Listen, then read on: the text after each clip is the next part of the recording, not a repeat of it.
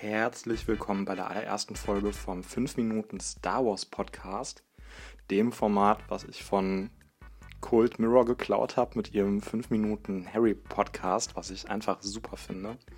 Kadi ist ja jetzt schon seit fünf Jahren daran, den allerersten Harry Potter Film fünf Minuten jeweils immer zu analysieren und uns da dann ich glaube, um die 40 Minuten Insiderwissen um die Ohren zu hauen auf sehr amüsante, lustige Art. Und dasselbige werde ich jetzt mit dem allerersten Star Wars-Film versuchen von 1977. Also The Star Wars oder wie er bei uns hieß, Krieg der Sterne, bevor da Episode 4 eine neue Hoffnung daraus wurde. Und mal schauen, wie lange ich dafür brauche, hm, ich müsste mir mal ausrechnen, wie viele Folgen ich dann dafür bräuchte, um jeweils immer fünf Minuten davon zu analysieren. Ja, wie ich am Anfang schon erwähnt habe, hieß der Film ja früher The Star Wars, beziehungsweise in Deutschland ja Krieg der Sterne, als er 1977 ins Kino kam. Und ähm, Erfinder der ganzen Geschichte war ja George Lucas, der zigmal sein viel zu langes Drehbuch umgeschrieben hatte damit er das dann überhaupt produzieren konnte in angemessener Länge. Was sich ja mittlerweile doch über neun Filme erstreckt, wo er bei den letzten Filmen ja doch keine, keinen großen Einfluss mehr hatte oder gar keinen Einfluss mehr hatte, weil seine Sachen ja alle beim Haufen geworfen wurden. Und ja, wie gesagt, also 1977 hieß das ganze Jahr noch The Star Wars und das war ja was ganz Neues. Wir hatten ja früher schon Star Trek, was ja, beziehungsweise Raumschiff Enterprise wurde ja nachher aus der, aus der ursprünglichen Star Trek-Serie. Und Star Wars war zu dem Zeitpunkt halt was komplett Neues. Also sowas gab es noch gar nicht. Ähm, George Lucas hat sich da ja sehr an den alten Samurai-Filmen orientiert. Und ähm, das merkt man in einigen Szenen auch. Also es gibt tatsächlich Videovergleiche, wo man sieht, dass George Lucas eins zu eins irgendwelche Samurai-Filme kopiert hat, um da dann sein Science-Fiction-Epos rauszumachen, was ja eingeschlagen hat wie eine Bombe. Ja, mein Review, was ich hier heute mit euch starten möchte, ähm, sind die ersten fünf Minuten von dem ursprünglichen Star Wars-Film. So viel zur Einleitung. Ich beginne dann direkt nach dem Opening Crawl und zwar schwenkt die Kamera nach unten wir sehen den Planeten Alderan und ein kleines Raumschiff, was vor einem etwas größeren Raumschiff flieht. Das kleine Raumschiff ist die Tentive 4 und das große Raumschiff, was hinter der Tentive 4 her ist, ist der Sternzerstörer. Und ja, das Ganze, das äh, ist halt so ein Lichtgeflacker die ganze Zeit im Bild. Man sieht viele Lichtblitze und Laserstrahlen, die sich da äh, ein Gefecht von Laserstrahlen, was da durch den Weltraum schießt. Und ähm, ja, das Ganze zu verwirklichen, da hat George Lucas damals die Firma eigens für gegründet, äh, eigens für gegründet. Und zwar hieß die Firma Industrial Light and Magic. Und die haben das erste Mal mit CGI gearbeitet. CGI gab es früher ja noch gar nicht. Ähm, das heißt, diese ganzen Visual Effects die sind alle erst durch Star Wars in der Filmwelt etabliert worden. Also es waren so die, die Vorreiter von der heutigen Filmkunst. Es wurde zwar auch ganz viel praktisch gearbeitet, gerade noch in den ersten drei Star Wars-Filmen von 77 bis 83, also dass man komplette Sets aufgebaut hat und die Schauspieler da dann hat agieren lassen. Mm, aber so diese Computereffekte, zum Beispiel ganz am Ende des Films, wo Luke Skywalker den ersten Todesstern in die Luft jagt mit seinem X-Wing Fighter. Das ist ja größtenteils dann hinterher auch am Computer entstanden. Also da gibt es richtig, richtig viele Videos, wer sich dafür interessiert, was man sich auf YouTube angucken kann. Das ist einfach für das, äh, für, für die Zeit damals ist das was ganz, ganz Neues gewesen und ich finde es einfach super, was sie da gemacht haben. Also die haben tatsächlich so schwarze Leinwände aufgehangen und haben da Löcher reingeschnitten und haben dann die Raumschiffe, die durch die Luft geflogen sind, haben die an Drahtgestellen aufgehangen und haben die dann vor diesen Leinwänden hin und her fahren lassen. Und äh, das Ganze dann mit der Kamera abgefilmt, damit das den Anschein hatte, dass da wirklich Raumschiffe durch die Luft fliegen und die ganzen ähm, Computereffekte, also die Laserschüsse und äh, die Explosionen waren, glaube ich, teilweise sogar echt. Also, dass sie da mit kleinen Sprengsätzen die Modelle in die Luft gejagt haben, das kann man sich auch anschauen, auch sehr amüsant zuzugucken. Und ähm, ja, das ist im Endeffekt unser Star Wars. Ja, ähm, auf jeden Fall weiter im Text. Die Tentive 4, also unser kleineres Raumschiff, wird dann mit einem Traktorstrahl von dem größeren Raumschiff gekapert. Und ich lasse hier jetzt gerade, während ich die Szene beschreibe, den Film auch ein bisschen laufen im Hintergrund, damit ich genau weiß, was da passiert. Mm, ja, wenn ich mir das hier so anschaue, es wird gekapert, es sind, äh, es ist ein großer weißer Flur, der gezeigt wird und wir sehen die Rebellen, also ähm, die, die Rebellensoldaten mit diesen komischen Helmen und den schwarzen Westen, die man hinterher im Film auch noch sieht. Die rennen durch diese weißen Gänge und Star Wars, es sieht immer sehr, sehr, also das von den Rebellen sieht sehr clean aus. Im Gegensatz zu dem hinterher vom Todesstern, wo nachher alles so ein bisschen dreckiger ist und auch bei den Rebellen unten in der Basis. Da sieht halt alles ein bisschen abgenutzter und schmutziger aus. Und das hatten wir im Vergleich vorher zu Star Trek noch gar nicht. Also bei Star Trek war immer alles richtig sauber und verchromt und Star Wars war dann immer so ein bisschen rebellischer. Ja, diese Rebellenpiloten rennen durch diesen großen weißen Flur und ähm, bringen sich in Kampfposition. Und die Kamera schwenkt um und wir sehen zum ersten Mal unsere zwei eigentlichen Helden, R2D2, den kleinen Mülltonnenförmigen auf drei Beinen fahrenden Roboter und dann daneben einen größeren, etwas menschlich aussehenden Roboter, und zwar den Protokolldruiden C3PO, der ja von Anakin Skywalker gebaut wurde. Kleiner Fun Fact aus Episode 1. Ähm, hinter C3PO und R2D2 läuft sogar noch ein silberner Protokolldruide hinterher. Ich konnte aber leider nicht rausfinden, wie dieser Druide heißt. Das ließ sich leider auch in meinen Nachschlage Nachschlagewerken nicht protokollieren, beziehungsweise nicht rausfinden. Das ist ein bisschen ja, ein bisschen untergegangen. Ich weiß noch, der aus Episode 1, der hieß ja TC14, aber TC14 wird das hier mit Sicherheit nicht sein. Es gibt ja so viele verschiedene. Wenn wir den Film dann weiterlaufen lassen, ähm, das Schiff, die Tentive 4 bebt und R2D2 und C3PO laufen, beziehungsweise C3PO läuft da so ein bisschen aufgeregt durch die Gänge. Ähm, in die entgegengesetzte Richtung laufen die Rebellenpiloten, die Rebellen, ähm, nicht die Piloten, die Rebellensoldaten, bringen sich da in Kampfposition. Und dann wird die Tür aufgeflext und wir sehen zum ersten Mal David Pose in der Rolle des Darth Vader, der ja hinterher ziemlich enttäuscht war, dass er Darth Vader gar nicht sprechen durfte, sondern dass er nachher übersynchronisiert wurde, weil seine Stimme in dem Darth Vader-Kostüm, was ja ziemlich bedrohlich wirkte, viel zu hell war. Hm. Ja, diese Tür wird aufgeflext, die Rebellenpiloten, die schauen sich alle um. Und der Film, der läuft noch nicht mal drei Minuten und wir sehen schon den größten Filmschurken ja, der Filmgeschichte, sage ich mal so. Es ist ein phänomenaler Auftritt, gerade auch im Zusammenspiel wenn man sich äh, Rogue One anguckt, der ja Jahrzehnte nach diesem Film entstanden ist, dann weiß man einfach, okay, diese Soldaten, die da sind, die sind jetzt einmal richtig am Arsch. Es kommen auch eine ganze Menge Sturmtruppen aus der, aus der Tür drauf zugelaufen und ähm, schießen die Rebellenpiloten platt.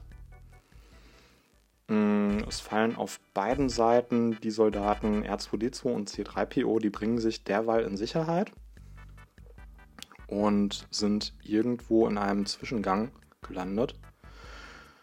Es ist immer noch ein, ein Schussgefecht und die beiden Druiden, die laufen einfach durch den Gang, werden aber durch magische Hand nicht von den Soldaten getroffen. Also weder von den Sturmtruppen noch von unseren Rebellensoldaten.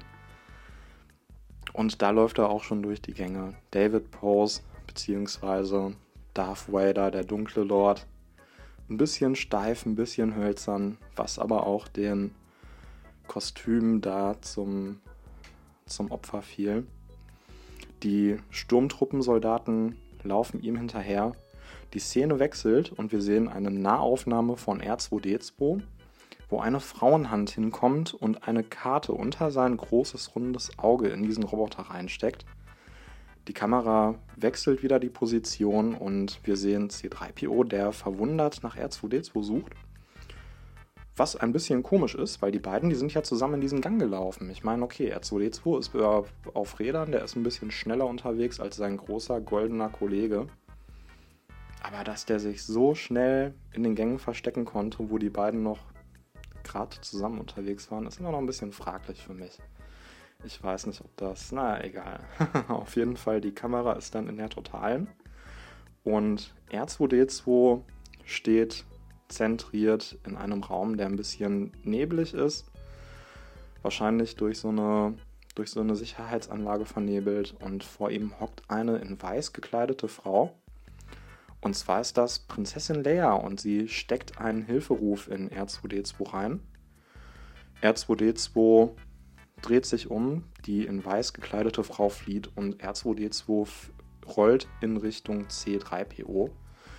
Und die beiden gehen dann in Richtung Rettungskapsel und möchten sich damit dann aus diesem Raumschiff retten. Man sieht dann wieder eine Totale von Prinzessin Leia, gespielt von Carrie Fisher. Die war ja in dem Film um die 20, glaube ich. Und äh, Sie blickt ziemlich selbstbewusst in Richtung Kamera, den beiden so ein bisschen fraglich hinterher, hoffnungsvoll. Der Film heißt ja auch eine neue Hoffnung. Die Kamera wechselt wieder und wir sehen unsere Rebellensoldaten, wie die abgeführt werden von den Sturmtruppen. Alle Rebellensoldaten die Hände hinterm Kopf. Wir sehen auch im gleichen Schnitt einen anderen Astromech-Druiden. Astromech, das sind ja diese kleinen Druiden von der ich sag mal, Bauart R2D2. Ich wollte erst sagen Spezies, aber Spezies ist ja keine Lebensform, auch wenn die sich ziemlich human verhalten. Mm, ja, diese Rebellensoldaten, die werden abgeführt von den Sturmtruppen. Die Kamera fährt diesen Rebellensoldaten hinterher.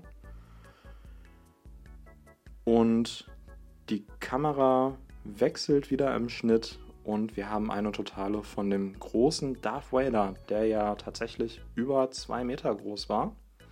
Auch der Schauspieler war ja ziemlich groß und er hält diesen Rebellensoldaten am Hals oder einen dieser Rebellensoldaten am Hals hoch und droht ihm.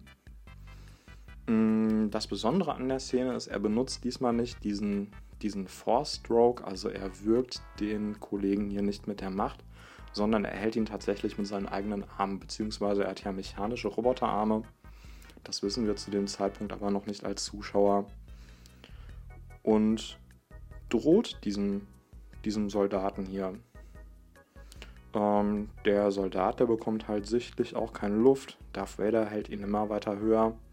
Dann sieht man auch, dass der Soldat ziemlich weit in der Luft hängt.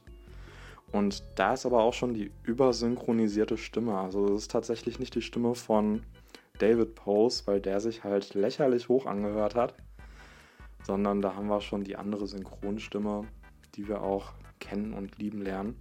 Darth Vader schmeißt dann diesen Soldaten weg und geht in einen anderen Gang. Die Soldaten suchen nämlich, also die Sturmtruppensoldaten suchen nämlich nach der Prinzessin die sich auch versteckt. Sie kommt auch hinter einem Gang hervor, wird von den Sturmtruppen aber entdeckt und nimmt das Schussgefecht mit denen auf, schießt auch einen zu Boden.